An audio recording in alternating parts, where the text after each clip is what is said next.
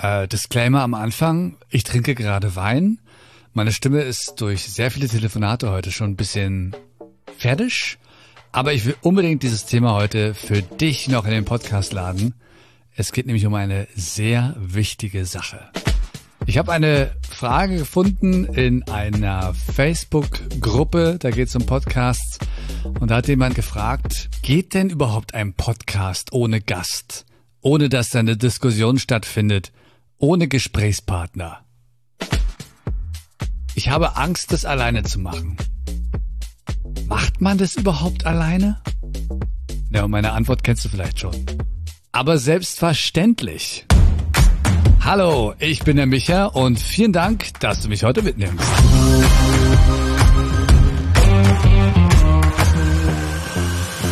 Ich sehe solche Fragen immer öfter in der Community. Und das Schöne am Podcast ist ja, du hast alle Möglichkeiten. Du musst dich nicht an anderen orientieren.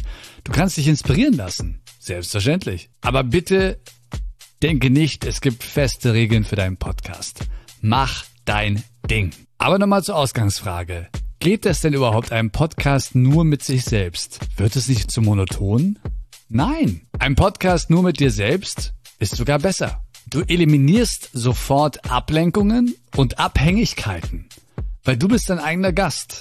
Du musst also nicht erst Gäste finden. Und außerdem bist du nicht abhängig davon, ob der Gast jetzt gut ist oder nicht.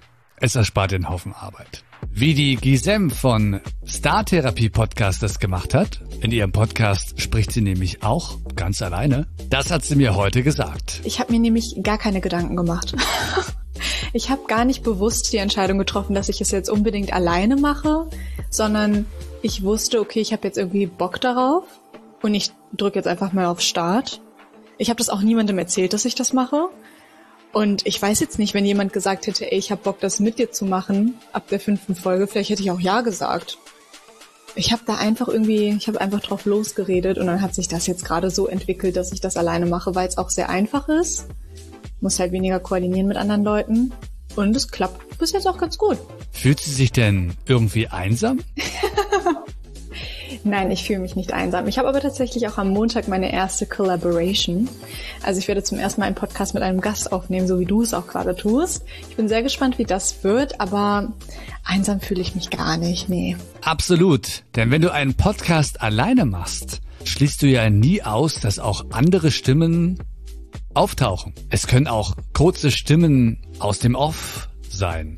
Also quasi hinter dir, ja, die man einfach nur so als Ambiente hört.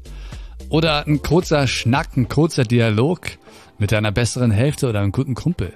Vielleicht hast du einfach nur eine Frage zu einem Thema und du rufst deine beste Freundin an, deinen besten Freund und der gibt dir eine Antwort und das war's aber schon und dann geht's weiter.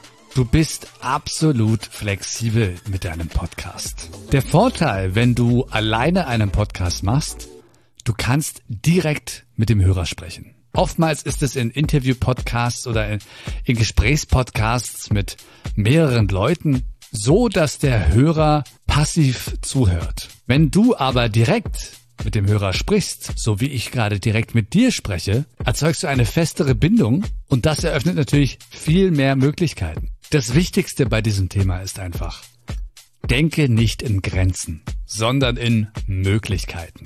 Nur weil es Podcasts gibt aktuell, die als Gespräch stattfinden oder mit mehreren Leuten, heißt es doch nicht, dass du keinen Podcast machen kannst, der nur mit dir stattfindet.